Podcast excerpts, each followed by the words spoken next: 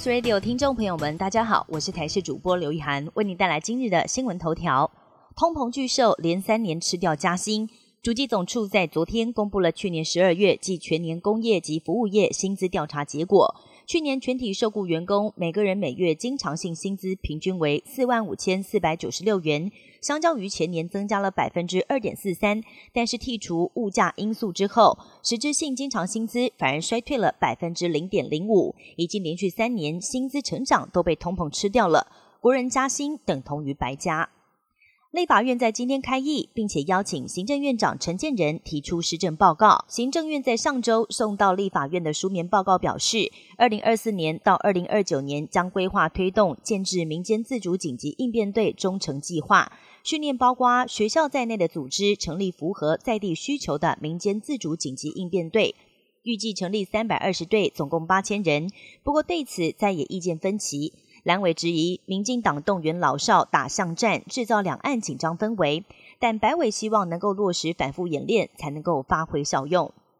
连续暖热好天气，早晚温差动不动超过十度，但是礼拜六元宵节会转为湿凉，西半部会下探十四度低温。对此，医师表示，温差大不但让身体难适应，包括心脏的猝死以及脑血管疾病也会增加。建议民众多喝水，让身体更能够调试温差，并且也要暂时减少费力的户外活动。国际消息：也门叛军青年运动在发射飞弹打中一艘悬挂贝里斯国旗的英国货轮，迫使机组员弃船逃生之后，声称这是他们开始向红海船舶发射飞弹以来最重大的一次攻击。而就在这次攻击前三天，美国才将青年运动列为是恐怖组织。而正好在同一天，欧盟准备在相关海域展开保护行动。法国的埃菲尔铁塔是巴黎最知名的地标，也是全球最受欢迎的观光景点之一。全年无休的埃菲尔铁塔，每一年吸引将近七百万名游客到访。但是十九号当天，铁塔营运管理公司在网站上公告，星期一暂停参观活动。原来是工会抗议资方财务管理不当，发动罢工一天，不少民众到现场才扑了空，失望之余败兴而归。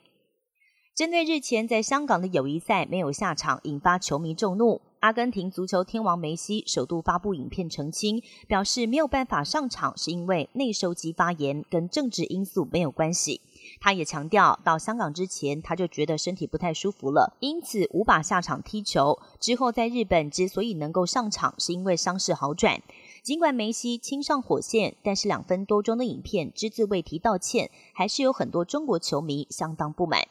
以上新闻由台视新闻编辑播报，感谢您的收听。更多新闻内容，请锁定台视各界新闻以及台视新闻 YouTube 频道。